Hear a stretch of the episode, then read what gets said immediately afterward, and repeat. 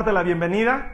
Si tú te estás conectando a través de www.laiglesia.tv, Dios tiene algo especial para ti hoy. Y a las personas que vienen todos los domingos a Jason, bienvenidos. Sé que el mensaje de hoy es un mensaje especial y que Dios tiene algo para ti. Como saben bien, estamos dentro de la serie que se llama La Dimensión Desconocida. Le hemos puesto así de nombre porque muchos de nosotros todavía no sabemos lo que significa vivir por fe. La Biblia nos dice que el justo vivirá por la fe y lo que nosotros debemos tratar de hacer todos los días en nuestra vida es vivir por fe. Pero como que eso es una dimensión un poco desconocida para nosotros, así que le pusimos ese título a la serie que estamos viendo y hoy estamos en la cuarta semana de la dimensión desconocida y el tema de hoy se llama Fe al grano. Porque lo que a mí me gustaría que haya pasado después de tres semanas es que la gente me esté diciendo, ya hermano, ahora dinos de plano cómo se vive por fe. ¿Cómo? ¿Cómo? Siempre te digo lo mismo y siempre debes exigir lo mismo de cualquier predicador. No importa lo que te prediquen, si no te dicen cómo, está mal predicado. ¿Ya? Es la verdad. Si te hablan cosas lindas y maravillosas que están en la Biblia, es verdad, pero si no te dicen cómo, cómo las alcanzas, cómo las logras, cómo vienen a tu vida, cómo, cómo, está mal, mal predicado. ¿Ya? Entonces, después de tres semanas de haberte hablado de la fe y qué lindo y lo que es vivir por fe, hemos visto que hay que tener una visión y hay que escribirla para que no se vaya de nuestra vida, para que la tengamos presente.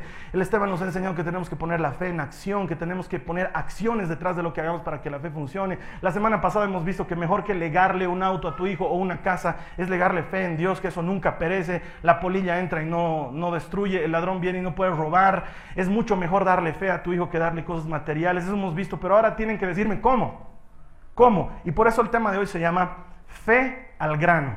No sé si en otros países es, es, una mala palabra eso.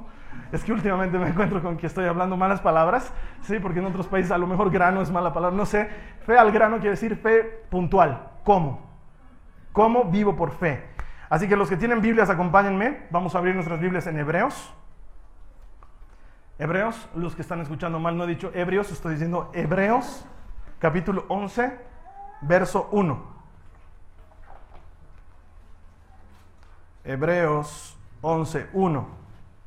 Ahora bien, la fe es la certeza de lo que se espera, la convicción de lo que no se ve. Muchas personas me preguntan, Carlos Alberto, ¿qué versión de Biblia utilizas? Siempre utilizo, usualmente utilizo la eh, nueva Biblia latinoamericana de hoy, ¿sí? Pero he encontrado una versión que para lo que quiero enseñar hoy se ajusta más, ¿sí? Se llama la traducción en lenguaje actual. Del mismo versículo, Hebreos 11.1, la traducción del lenguaje actual dice, confiar en Dios, y prestenme atención, dice, confiar en Dios es estar totalmente seguro, otra vez digo, confiar en Dios es estar totalmente seguro de que uno va a recibir lo que espera. Otra vez te lo digo. La fe dice que es estar totalmente seguro, es confiar en Dios y estar totalmente seguro de que uno va a recibir lo que espera y es estar convencido de que algo existe aun cuando no se pueda ver. Esa es la fe. Entonces, vivir por fe, ir al grano en eso de vivir por fe, entiéndanme, es dejar de vivir como la gente normal. Vamos a iniciar una gran cruzada en contra de lo normal, porque lo normal está roto, está podrido y no sirve. Te voy a explicar por qué. ¿Qué hace la gente normal? La gente normal vive una vida normal, ¿sí? Y viven preocupados, no pueden dormir, tienen deudas, están peleándose en su matrimonio, tienen problemas familiares, están enfermos y gastan todo el dinero que ganaron en miles de horas trabajando en curarse por haberse enfermado de tanto trabajar. Eso es lo que pasa en el mundo normal. Es normal que la gente hoy en día se case y se divorcie.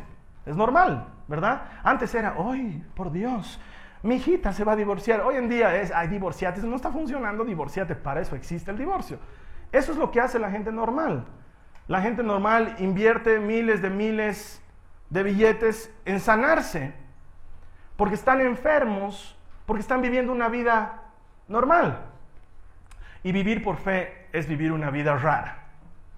Es vivir una vida extraña, diferente, fuera de lo normal. Es aprender a que cuando te llega un informe del médico y dice, Señor, usted tiene tres meses de vida, tú lees y dices, aquí dice que tengo tres meses de vida, pero tengo otro informe que se llama la Biblia que dice que viviré y no moriré y contaré las cosas que mi Dios hizo en mi beneficio. Es cuando te llega el ultimátum del banco que te dice, te vamos a rematar tus bienes porque usted no tiene nada para pagarnos. Y tú dices, eso dice aquí, pero yo tengo otro informe que se llama Biblia que dice que soy hijo del que es dueño de todas las riquezas en gloria en Cristo Jesús. Y que si soy su hijo, soy su heredero. ¿Sí? Vivir por fe es entrar a vivir un estilo de vida raro y diferente. Sabes que cuando empiezas a vivir por fe, la demás gente dice, este es raro. Este es raro. ¿Y sabes qué? Eso es lo que nosotros queremos ser. No queremos ser normales. El resto de la gente es normal. No pueden dormir porque tienen preocupaciones, pero la palabra de Dios dice, en paz me acostaré y asimismo dormiré porque tú me haces vivir confiado. Eso es raro. Hoy en día hay que usar pastillas para dormir, pero los raros duermen tranquilos. Y dice la Biblia que no, duerme el que vela por tu sueño y ese es el Señor de los ejércitos.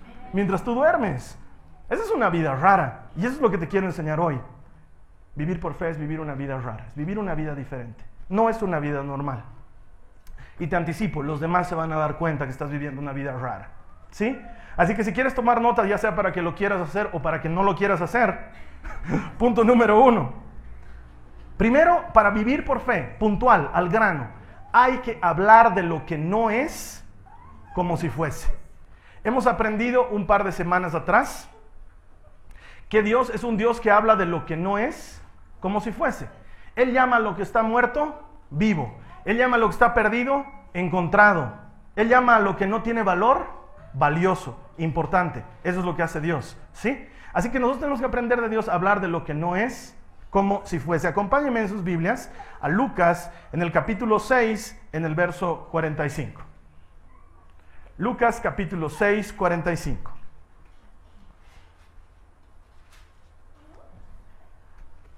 ¿Ya estamos? Dice, la gente buena siempre hace el bien, porque el bien habita en su corazón. La gente mala siempre hace el mal, porque en su corazón está el mal. Las palabras que salen de tu boca muestran lo que hay en tu corazón. Eso lo está explicando Jesús a la gente. Dice que de lo que abunda en el corazón, esa es la cita conocida en la traducción conocida, de lo que abunda el corazón habla la boca. Lo que aquí nos está diciendo esta traducción actual es que las palabras que salen de tu boca nos muestran que hay en tu corazón. Entonces, para que puedas vivir por fe, hay un proceso por el cual tienes que seguir habitualmente, todos los días, de manera que tu boca hable en lo que estás entrenado a vivir. Si tú te encuentras el día maldiciendo y hablando malas palabras y, hablando sandeces, es probablemente porque tu corazón está hediondo. ¿Sí?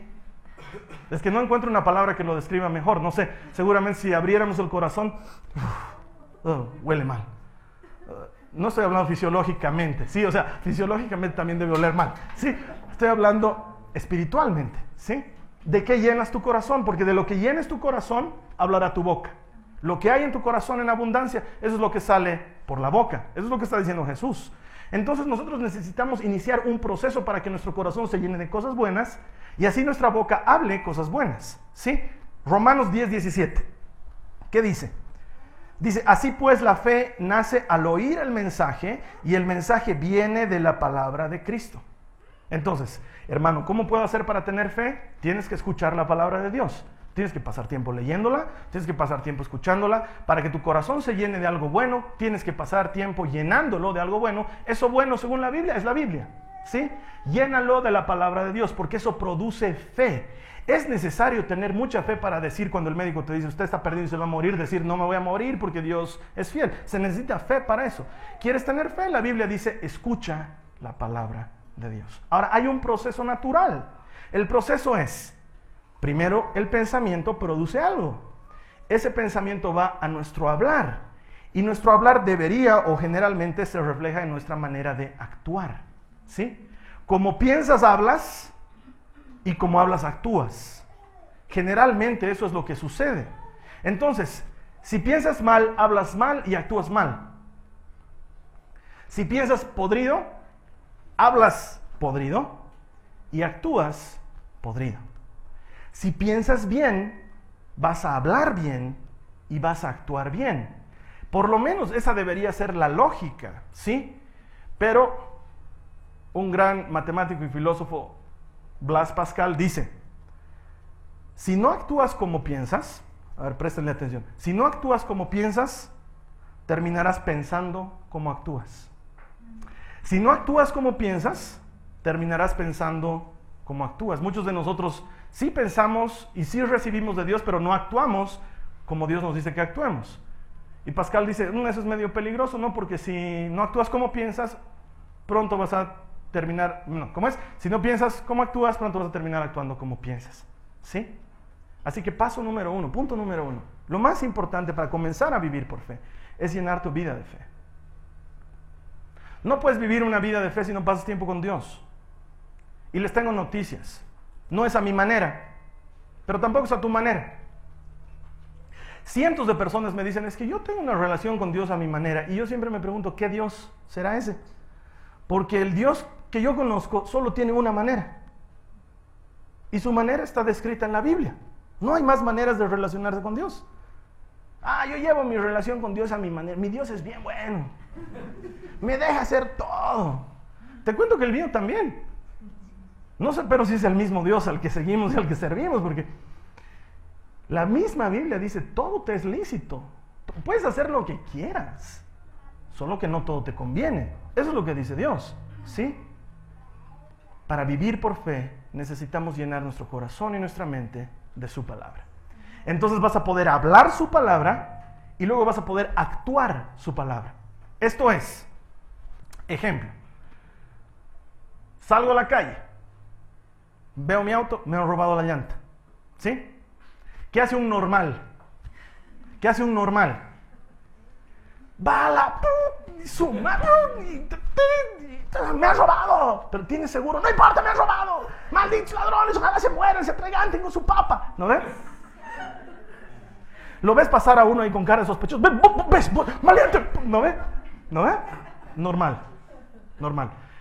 De lo que habla el corazón, de, lo que habla la boca está lleno el corazón. Y eso se traduce en cómo actúas. Que debería ser un raro. Como esa publicidad, no sé qué calmante que toman, ¿no ve que se chocan y ¿qué ha pasado? No sé, nos hemos chocado, ¿no? ¿Tienes seguro? Creo que sí. ¿Y tú? También. Intercambiaremos seguros, ya, chao. Nos vemos, chao.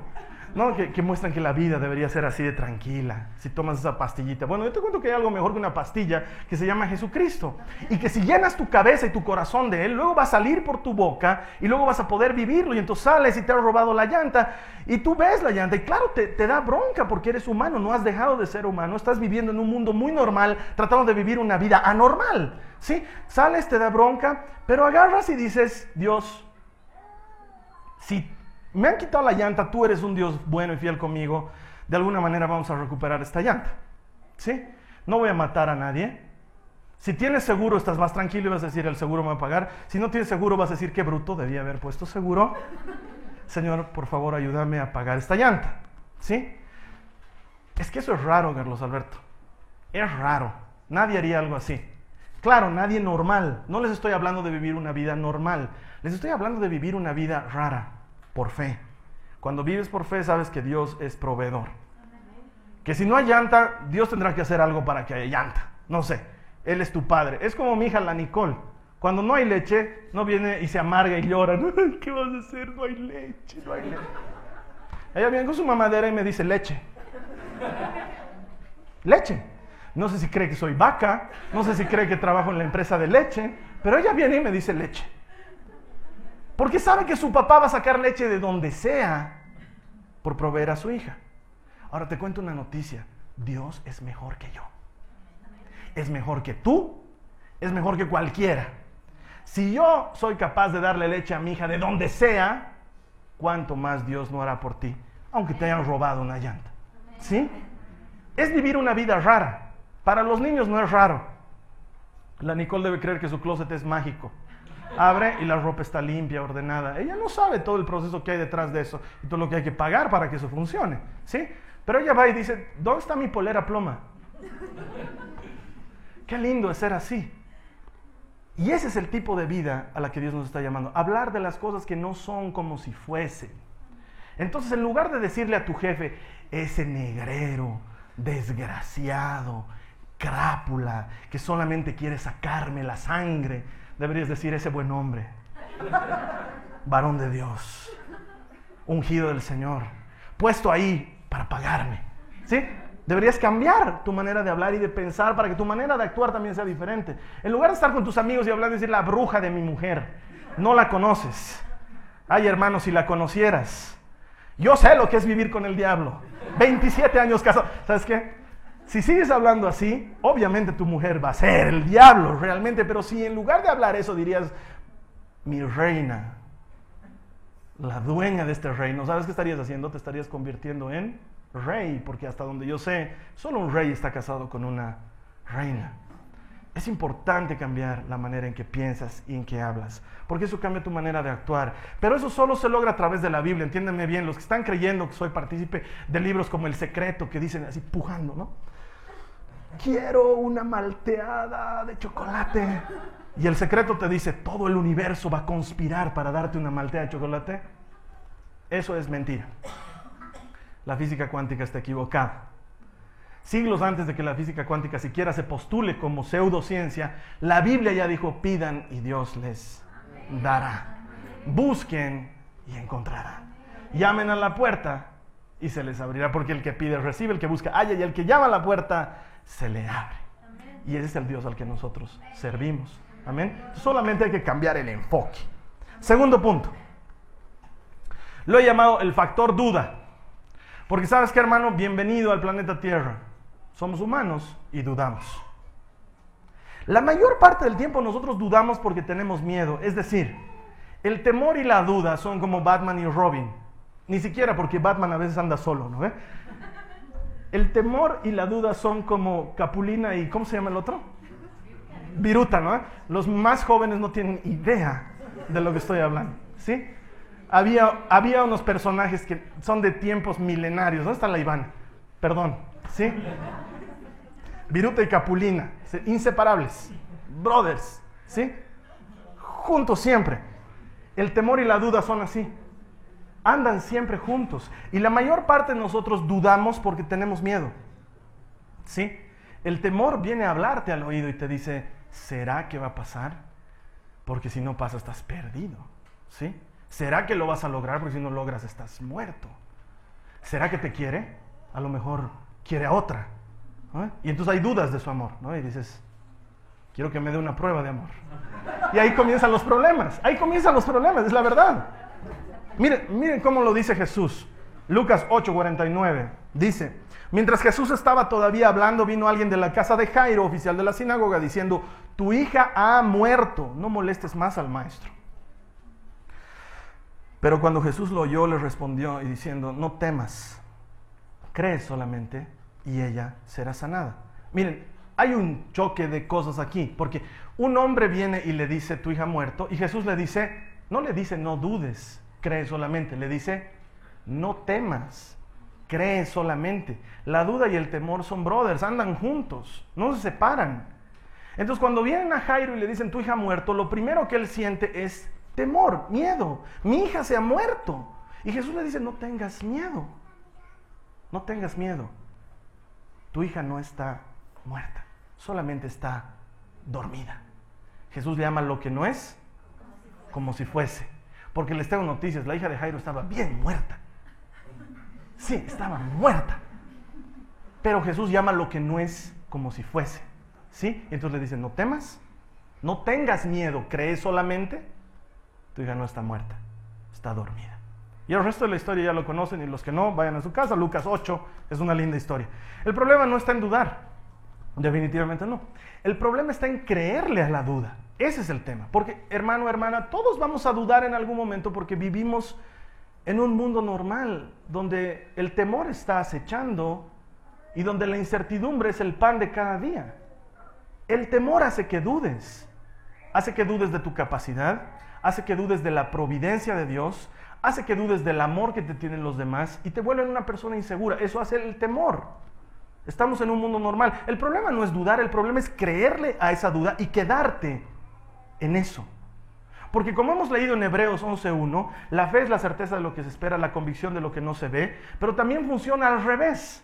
Funciona para lo bueno y funciona para lo malo. Porque si yo le creo a la duda, si yo le creo a esa duda, se va a transformar en la certeza de lo que espero, o sea, lo que temo, y la convicción de lo que no veo, o sea, lo que dudo. Se los voy a poner en un ejemplo, ¿sí?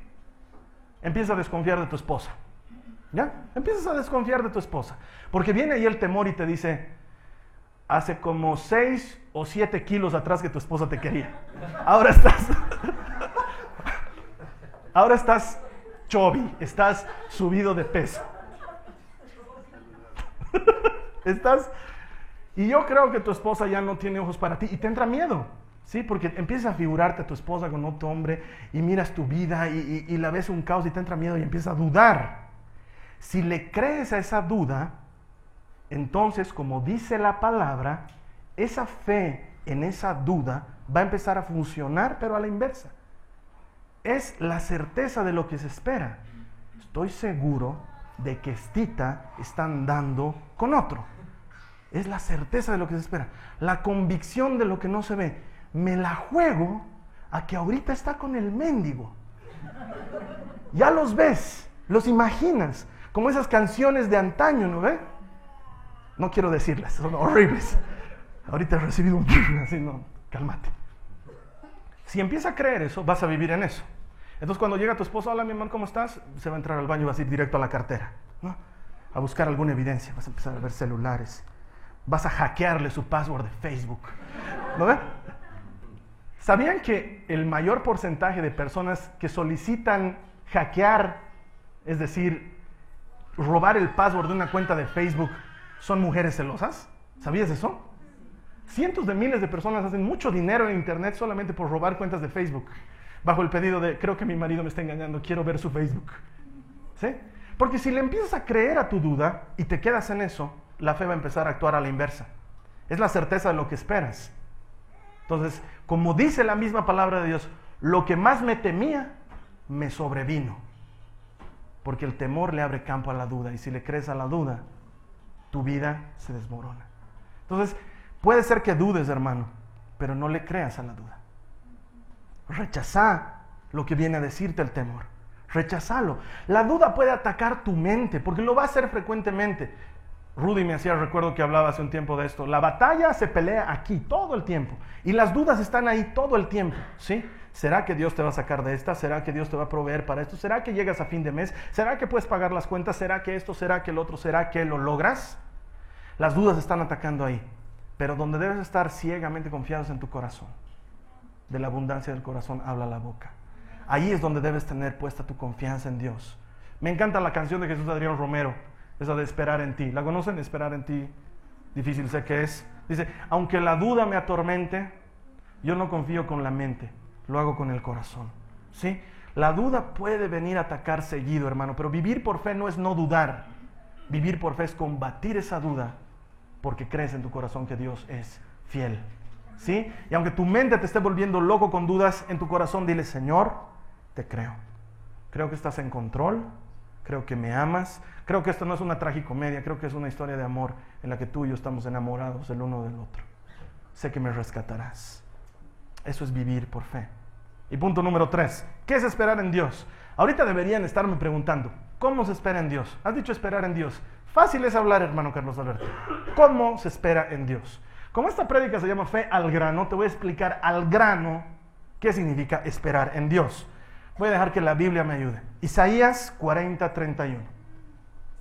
Isaías 40, 31. Dice, pero los que esperan en el Señor renovarán sus fuerzas, se remontarán con alas como las águilas, correrán y no se cansarán, caminarán y no se fatigarán. La clave del éxito del que vive por fe es saber esperar pero en Dios. Porque todos estamos esperando. Pero el tema es dónde estás esperando. La clave es esperar en Dios. ¿Y esto qué significa? ¿Cómo se hace? Sencillo. Sencillo de decir. Probablemente es mucho más difícil de vivir. Primero, tienes que aplicar los puntos 1 y 2 de los que acabamos de hablar.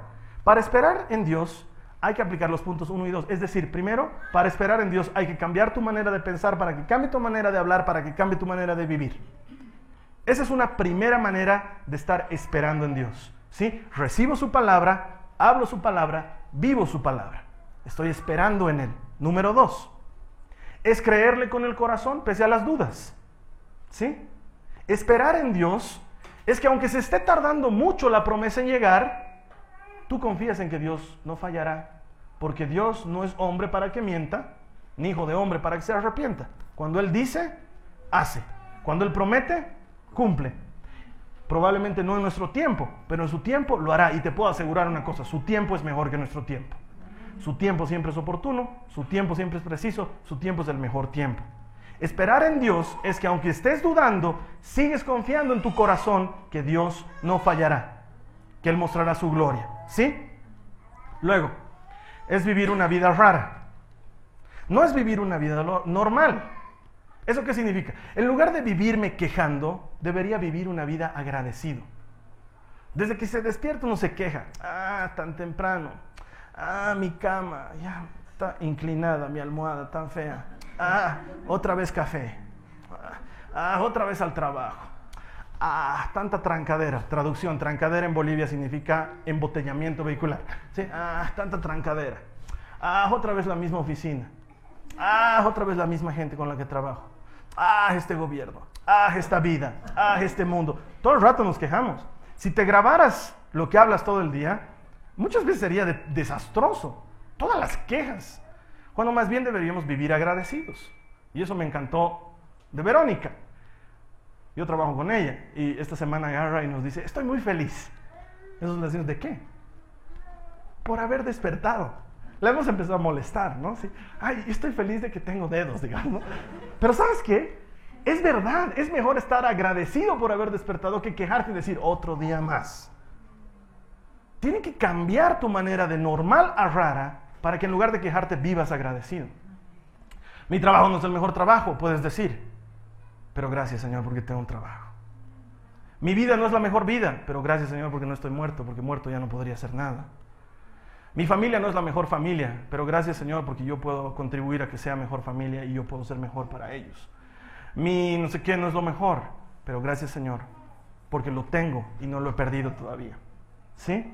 Cambiar de quejas a agradecimientos, cambiar de lamentos a alabanzas. En lugar de, ay, ¿qué va a pasar? Ay, nos vamos a morir. Ay, todo se- ay, la economía. Ay, la política. Ay. Siempre le digo eso a la Carly. Más bien, ay. Peor sería si no hubiera. Cambia ese lamento por alabanzas. Y en lugar de, ay, qué triste Señor, bendito Dios, grande. En lugar de quejarte, ay, no Señor, tú eres fiel y bueno. Ay, no Señor, la ayuda está en camino, tú estás en control. Empiezas a cambiar eso y te vuelves raro y tu vida se vuelve rara y todos notan que eres raro, pero tú eres feliz. Porque has pasado a vivir por fe. Un estilo de vida raro, diferente. Y en lugar de desanimarte, todos están esperando que diga animarte. No, animar a otros.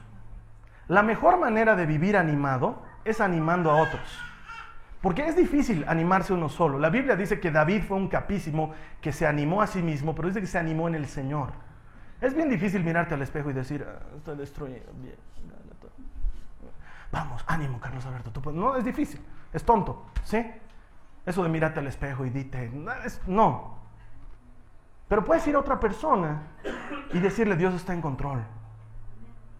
Dios es fiel. Dios es bueno. Dios te ama. Dios tiene algo para ti. Lo mejor de tu vida no ha pasado aún. No hemos visto lo mejor de tu vida todavía. No has dado tu mejor golpe. No has peleado tu mejor batalla. Tus mejores años están por venir. En menos de lo que te des cuenta de tanto estar animando a otros, vas a estar animado. Vas a estar bien. Porque sabes qué? La fe viene por el oír. Y cuando tú estás hablando esas palabras, las estás oyendo. Y están produciendo ánimo en ti. Te están llevando a vivir por fe. De tanto decírselo a otros, se vuelve parte de tu vida. Eso es vivir por fe al grano. Mira mi hermano, mi hermana, de cierta manera creo que la vida es como una gran sala de espera. La vida que todos vivimos es una gran sala de espera. Como la sala de espera que está fuera del dentista, la sala de espera en el banco, la sala de espera en un andén de trenes o en un aeropuerto. Y todos estamos esperando algo. Algunos estamos esperando malas noticias, otros estamos esperando que nazca un nuevo hijo, otros estamos esperando un cambio en nuestras vidas, otros estamos esperando esperanza, fe, algo que nos anime a seguir viviendo. La vida es como una gran sala de espera. Y te vas a fijar, la gente es especial en las salas de espera. Hay gente que realmente se impacienta, que se paran y empiezan a caminar de un lado a otro, que sacan su Blackberry y empiezan a Blackberryar a todo el mundo. Eh, Con impaciencia hablan, cuelgan, sí, se enojan, mandan mails, mm, están esperando así. Hay otros que la toman más relajados, se sientan, sacan una revista y empiezan a leerla. Me encanta cómo espera la Nicole y la María Joaquina cuando les toca su turno en el médico. Están jugando. Se ponen a jugar. Para ellos es divertido ir al médico, no lo entiendo. Pero se divierten harto. Otros esperan con incertidumbre. Otros esperan ansiosos. Otros esperan expectantes. Otros esperan felices. Los pocos. La pregunta es, ¿cómo esperas tú? Porque la vida es una gran sala de espera. ¿Cómo estás esperando tú? Esperar en Dios. ¿Cómo estás esperando tú? Porque la Biblia dice que los que esperan en Él tendrán nuevas fuerzas. ¿Cómo estás esperando? Y aquí tengo que citar otro cantante que me gusta, se llama Michael Rodríguez. Y en una de sus canciones, es una canción increíble, algún rato les voy a hacer escuchar. Él dice, le está hablando al Señor, está, eh, él está pasando por una prueba y lo relata en la canción y le dice, esta prueba ha sido dura, aún no veo la salida, ni siquiera veo un rayo de sol. Y le dice a Dios, sé que no me has traído hasta aquí para morir. Y sé que aunque me muriera, tú me resucitarás. Así que decido esperar confiado. Y mientras espero, cantaré. Y se pone a cantar. La, la, la, la, la, la, la, la, la, la. Mientras espero, cantaré, dice. ¿Cómo estás esperando tú en Dios? Porque todos tenemos que esperar. En algún punto de nuestra vida estamos esperando. Pero cómo estás esperando marca la diferencia del que vive normal al que vive por fe. El que vive por fe espera confiado. Porque tiene un contrato de garantía eterna firmado con sangre que dice, no te dejaré ni te abandonaré. Estaré contigo todos los días hasta el fin del mundo. Tú decides cómo esperar. Amén. Eso es vivir por fe. Vamos a cerrar nuestros ojos, vamos a orar.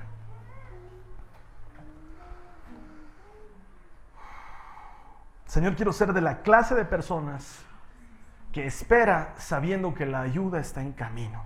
Díselo a Jesús. Quiero ser de la clase de personas que espera sabiendo que la ayuda está en camino, que ya vienes en mi rescate, que estás en control, que no me dejarás, que no me desampararás. Esperar en ti es tener la certeza absoluta de que tú no me vas a fallar. Díselo al Señor. Esta es una oración que yo no puedo hacer por ti. Yo te puedo indicar por qué puedes orar, pero no te puedo decir, no puedo hacerla, no puedo decir, Señor, a nombre del fulano tal. No, esto lo tienes que hacer tú. Dile, Señor, ya estoy cansado de jugar a las escondidas contigo. Te entrego mi vida. Te entrego mi vida. Si tú quieres entregarle tu vida al Señor Jesús, díselo ahora. Te entrego mi vida, Señor Jesús. Toma mi vida. No quiero vivir una vida normal. No quiero vivir la vida normal, típica, común, en que la vida va mal, porque sabes que lo normal está podrido, está roto, no sirve. Yo quiero vivir una vida diferente, una vida rara. Una vida por fe, en la que lo sobrenatural sea parte de este mundo tan natural en el que vivo. Ayúdame, Señor, dile a Jesús, ayúdame, Señor, a vivir por fe.